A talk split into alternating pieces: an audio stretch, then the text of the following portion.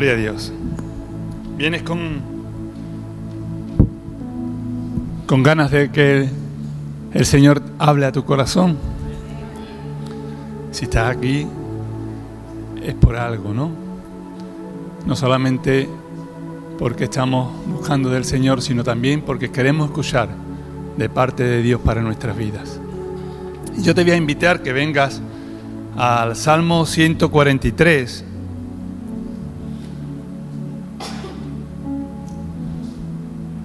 Salmo 143, este salmo de David.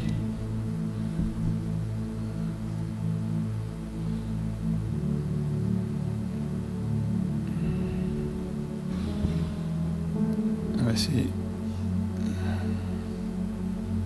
Sí, aquí está. Bien.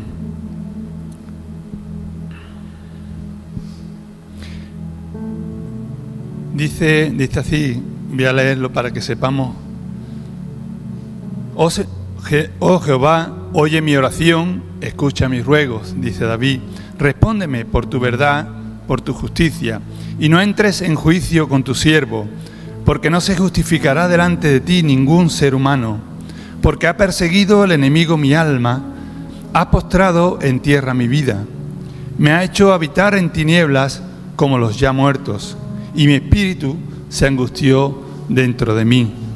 Está desolado mi corazón. Me acordé de los días antiguos, meditaba en todas sus obras, reflexionaba en las obras de tus manos. Extendí mis manos a ti, mi alma a ti, como la tierra sedienta. Respóndeme pronto, oh Jehová, porque desmaya mi espíritu, no esconda de mí tu rostro no venga yo a ser semejante a los que descienden a la sepultura. Hazme oír por la mañana tu misericordia, porque en ti he confiado. Hazme saber el camino por donde ande. Porque a ti he elevado mi alma. Líbrame de mis enemigos, oh Jehová. En ti me refugio. Enséñame a hacer tu voluntad porque tú eres mi Dios, tu buen espíritu me guíe a tierra de rectitud. Por tu nombre, oh Jehová, me vivificarás. Por tu justicia sacarás mi alma de angustia, y por tu misericordia disiparás a mis enemigos, y destruirás a todos los adversarios de mi alma, porque yo soy tu siervo. En este salmo, David ruega a Dios el librado por sus enemigos. Había sido eh, perseguido por Saúl, había sido perseguido por su hijo Asalón, había sido perseguido por un tal Seba, de la tribu de Benjamín, quien incitó al pueblo a que no siguiera a David, a que no lo apoyaran. Todos atentaron contra su vida. Quisieron hacerle morder el polvo, como dice el Salmo, y obligarlo a vivir en una persecución continua, y no solamente física, sino mental. Una persecución que el rey David sentía en todo su ser. Y podemos verlo cuando leemos estos versículos, en el versículo 4, 5 y 6, como él dice, que su corazón se sentía paralizado, se sentía sin quedar aliento, que le faltaba a Dios. Era tal la angustia que sentía David en esos momentos que él necesita de Dios, que él recurre a Dios. Y no se queda ahí. Y yo quiero centrarme en este versículo 10 que dice, enséñame a hacer tu voluntad. porque tú eres mi Dios, tu buen espíritu me guíe a tierra de rectitud. Fijaros, David no se queda en esa angustia. Mm, David no se queda eh, autocomplaciéndose, diciendo, bueno, pobre de mí, tal y cual estoy pasando por esto, me voy a esconder porque ya no hay remedio. No, él busca la ayuda de Dios. Él busca la ayuda de Dios y le dice, enséñame a hacer tu voluntad. En, en otras traducciones, aquí dice que tu espíritu, buen espíritu me guíe a tierra de rectitud. En otras versiones dice a un terreno firme, a un terreno sin obstáculos, a una tierra llana. ¿Verdad? ¿A quién nos gusta andar por tierras llanas? ¿O a quién le gusta nada más que encontrar obstáculos en su camino? Es diferente, ¿verdad? Estar andando. David le pide a Dios que le ayude, que su Espíritu Santo le ayude a andar por esos caminos firmes. Pero fijaros que dice el versículo, y todos quizás en algún momento de nuestra vida hemos dicho, Señor, enséñame a conocer, enséñame a conocer tu voluntad para mi vida, ¿verdad? ¿Qué es lo que tú tienes para mí? Pero fijaros que David dice, enséñame a hacer tu voluntad.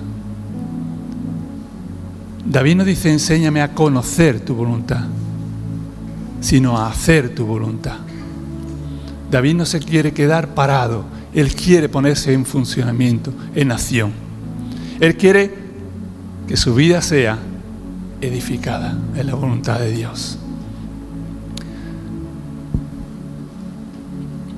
La mayoría de nosotros, como creyentes, decimos que, bueno, hacemos la voluntad de Dios. Y quizá creemos que hacer la voluntad de Dios es poder asistir regularmente a los cultos o asistir a alguna reunión de oración y estoy haciendo la voluntad de Dios. Pero la voluntad de Dios es algo más. La voluntad de Dios es mucho más, incluso que creer. Incluso más que creer, porque muchos dicen, yo creo en Dios, ¿verdad? Pero ¿están haciendo la voluntad de Dios? Hacer la voluntad de Dios es mucho más que creer. Santiago nos dice que creer puede creer cualquiera. Incluso, dice Santiago 2.19, ¿tú crees que Dios es uno? Bien haces. También los demonios creen y tiemblan. El creer, porque tú creas, no quiere decir que estemos haciendo la voluntad de Dios. En medio de, esos fracasos, en medio de, su pecado, David aprendió a hacer la voluntad de Dios. Y podemos verlo como las escrituras nos muestran que David es considerado como un, un varón conforme al corazón de Dios. Y qué bueno es que que podamos escuchar la voz de Dios cuando nos dice, tú eres un hijo mío con un corazón conforme al mío. ¿Cuántos nos gustaría escuchar esas palabras? ¿Verdad que sí? Tú eres un varón conforme al corazón de Dios. Él supo, David supo edificar su vida en la voluntad de Dios. Él no dijo, Señor, enséñame a conocer tu voluntad, sino enséñame a hacer tu voluntad. Él no se quiso quedar parado, Él no se quiso quedar ahí, que se la dieran todas, sino que buscó a Dios para hacer su voluntad. Y la pregunta es para nosotros. ¿Prevalece la voluntad de Dios en nuestras decisiones? ¿Prevalece esa voluntad de Dios cuando tenemos que tomar alguna decisión? Jesús hizo que la voluntad de su Padre fuese su comida, como nos dice en Juan capítulo 4. Pero es la nuestra. Es esa necesidad de ese alimento diario, hacer la voluntad de Dios. Y hemos dicho que no solamente es creer, que no solamente es venir a los cultos, no solamente es venir a una reunión y ya está. Tenemos que confesar que muchas veces prevalece nuestra voluntad antes que la voluntad de Dios, ¿verdad? Y no siempre nos preguntamos si lo que estamos haciendo, si lo que estamos proyectando, si lo que estamos pensando, si lo que estamos sintiendo y permitimos en nuestra vida es de la voluntad de Dios.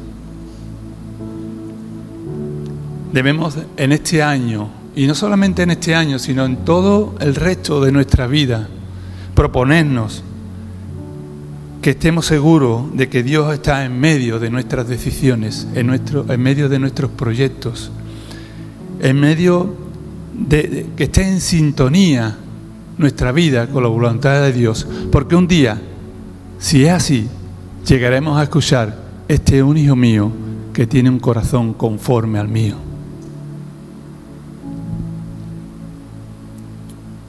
No podemos perdernos en cuanto a la voluntad de Dios. ¿Y sabéis por qué? Porque si buscamos hacer la voluntad de Dios, la palabra de Dios dice que lámpara es a mis pies tu palabra y lumbrera mi camino. Esa palabra, esa voluntad de Dios nos va a mostrar el camino y no nos vamos a perder, porque nos va a mostrar una dirección, nos va a mostrar el camino derecho por el que tenemos que andar. Anhelemos hacer la voluntad de Dios. ¿Por qué? Porque dice Romanos capítulo 12 que su voluntad es buena, agradable y perfecta. Anhelemos eso para nuestra vida. Y no solamente conocerla, sino hacerla. Amén. Con estas palabras David estaba revelando su confianza en Dios como su único refugio y su única esperanza. Quizá en este tiempo pasamos por angustia, quizá en este tiempo pasamos por problemas que llegan y que bombardean nuestra cabeza, ¿verdad? Y más a veces son batallas mentales que en nuestro propio cuerpo. Podemos pasar una gripe, podemos pasar un, un catarro muy fuerte y salimos y no nos ha pasado nada. Yo me hice una, una brecha en la cabeza, 8 centímetros, medio de profundidad, y ahí está la cabeza. Sin problema. Pero quizás llega a otras situaciones y me tiran a tierra. Y se producen en la cabeza pero interiormente. David, en estos momentos, él recurre a Dios y busca, Señor, enséñame, enséñame a hacer tu voluntad. Enséñame a conocer tu voluntad y hacerla, porque es agradable, buena y perfecta. Nuestra situación a veces puede parecer como la de este rey, David. enséñame a hacer tu voluntad. Y esto tiene que ser diariamente una oración en nuestras vidas. No solamente enséñame a, conocer tu voluntad, porque todos tenemos cuál es la voluntad de Dios agradable y perfecta, o en tablets, o en teléfonos, o escrita en papel. ¿Sí? Todos la tenemos y sabemos y conocemos pero enséñame, Señor, a llevarla a la práctica. Enséñame a ponerla por obra para que mi vida sea edificada. Amén. Sigue diciendo este versículo 10, que tu buen espíritu me guíe. Que tu buen espíritu me guíe. David tenía la plena conciencia de vivir con y sin el Espíritu de Dios. Él sabía, él era consciente cuando estaba viviendo en el Espíritu y obedeciendo al Espíritu Santo a cuando no estaba obedeciendo a Dios. Él era consciente. Cuando confesó, cuando David le confiesa a Dios en el Salmo 51, David le confiesa a Dios su pecado, él rogó a Dios una cosa. No le rogó quita estos enemigos, le rogó principalmente, no quites de mí tu Santo Espíritu. Fijaros la importancia que para David tiene Dios en su vida, el Espíritu de Dios. Por eso dice, tu buen espíritu me guíe. Tu buen espíritu me guíe. David sabía que al menos que el Espíritu Santo lo guiara, no podría realizar ninguna obra con el pueblo de Israel. No podría llevar a cabo ninguna misión con el pueblo de Israel si no fuese con el Espíritu de Dios. Por eso tú y yo no somos nada sin el Espíritu de Dios. Jesús también nos enseña en los Evangelios que su vida fue una vida llena del Espíritu Santo. Él vivió y realizó su misión siempre en el Espíritu. Amén. Él en todo momento dependía. Y podemos ver que al contrario de David, de aquellos contemporáneos de la época de David, nosotros hoy como cristianos tenemos al Espíritu Santo en nuestras vidas. Nosotros hoy día tenemos al Espíritu Santo en nuestras vidas, porque dice que cuando Jesús resucitó, ¿qué le dijo a sus discípulos? No os dejaré huérfanos, sino que enviaré el Espíritu Santo y morará en vosotros. Y Él os guiará a toda verdad. Amén. Entonces, como creyentes, como cristianos, tenemos al Espíritu Santo de Dios en nosotros. Amén. Por eso debemos de preguntarnos cada día, ¿vivo en el Espíritu? ¿Ando en el Espíritu? ¿Me dejo guiar por el Espíritu de Dios? No siempre pedimos ser guiados por el Espíritu de Dios. Quizás más veces le pedimos, Señor, enséñanos a conocer cuál es tu voluntad, Señor, para mi vida. ¿Qué es lo que vas a hacer tú conmigo? Pero no pedimos ser guiados por el Espíritu de Dios. O no nos dejamos guiar por Él. Todo lo que debiéramos, por supuesto. Siguen habiendo áreas en nuestras vidas que no le permitimos a Dios que no le permitimos al Espíritu Santo que Él guíe nuestras vidas, que Él encauce nuestras vidas.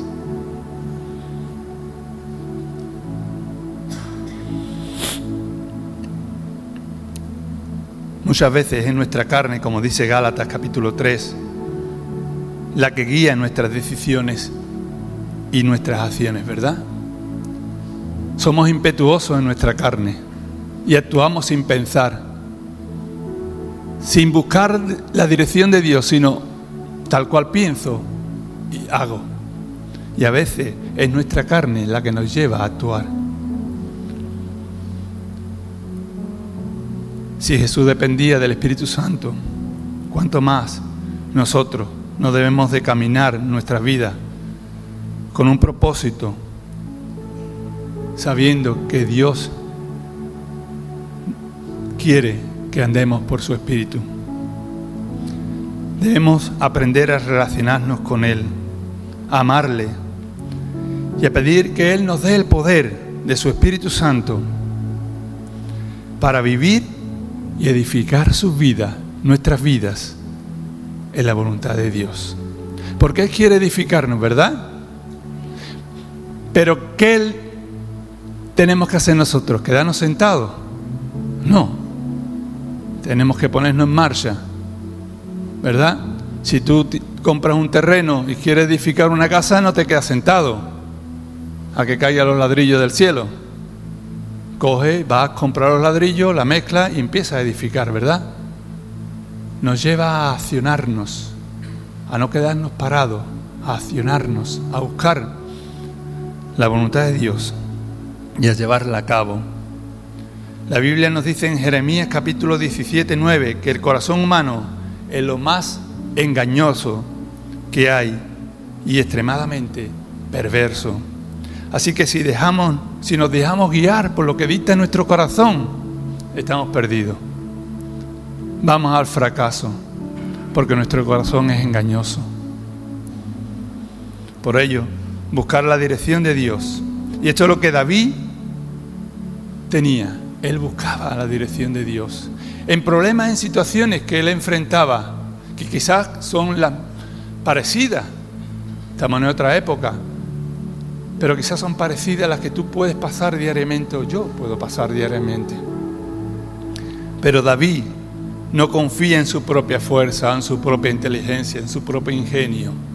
Vale, yo soy capaz de salir de esta situación solo. No. David se vuelve completamente hacia, esa guía divina, hacia esa guía de Dios, para buscar el rescate que él necesitaba, para buscar la liberación que él necesitaba. Y, y como dice como dijo Jesús, Señor, no te pido que los quite del mundo, pero que sí que los libres del mundo, que los guardes, que el mundo no entre en nuestros corazones, que el mundo no entre en nuestras mentes y nos lleven a tomar decisiones fuera de la voluntad de Dios. David entendió esto y esa súplica que él hace en este salmo, esa súplica desgarradora, muestran realmente cómo la fragilidad humana se hace visible en la vida de David. Y que esa necesidad, como tenemos todo, de la misericordia de Dios y la gracia de Dios, Él la necesitaba en esa dificultad. ¿Verdad que cuando tú pasas por dificultad, lo único que te, que te viene, Señor, ten misericordia de mí, ¿verdad? Señor, que tu gracia me acompañe. Somos limitados, somos frágiles porque somos humanos. Pero una cosa que, que debemos de saber, que el Espíritu de Dios está en nosotros. Amén. Que el Espíritu de Dios está en nosotros. Y Él quiere que nosotros edifiquemos nuestras vidas en la voluntad suya. Sigue diciendo, tu buen espíritu me guíe a tierras de rectitud. A tierras de rectitud.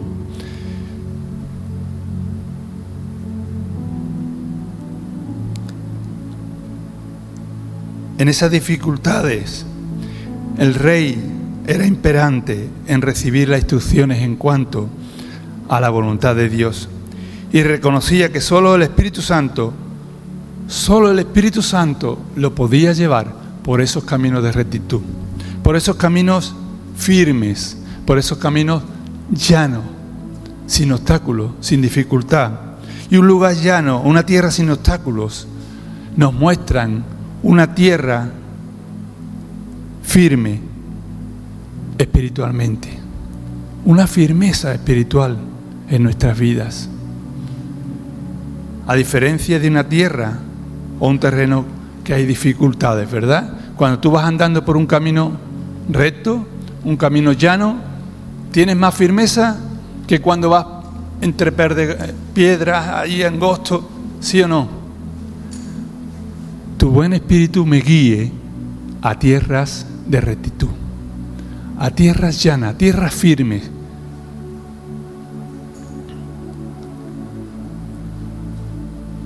Podemos aprender cómo David clamaba a Dios y nos invita a nosotros también en esta tarde a poner nuestra confianza en Dios. Sin Dios no podremos edificar. Si no edificamos con Dios, no estamos edificando bien. Dios es el único que puede brindarnos la paz que necesitamos, incluido el perdón por nuestras malas acciones. Y a veces nos cuesta porque cuando edificamos tenemos que limpiar todo aquello que impide llegar a la roca y edificar sobre la roca. No podemos edificar de cualquier manera. Tenemos que limpiar nuestras vidas de todo aquello que impide para que ese muro no se caiga. ¿Sí? Si no limpiamos el terreno, habrá cosas que a la larga nos va a dar problemas en la edificación. busquemos que como David hace este llamado de, de reconciliación al Señor, nosotros también podamos expresarle a Dios este deseo de ser enseñado a hacer la voluntad de Dios.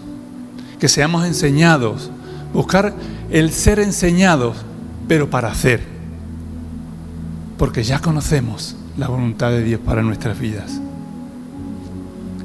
Y en este año hemos recibido esa palabra, ¿verdad? Que la venimos repitiendo. Una instrucción de parte de Dios para edificar. ¿Para edificar qué? Un templo para edificar nuestras vidas. Para que nuestras vidas sean edificadas. ¿Dónde? ¿Cómo?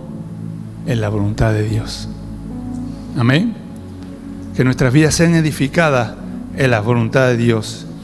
Dios nos enseña, pero somos nosotros los que tenemos que hacer su voluntad.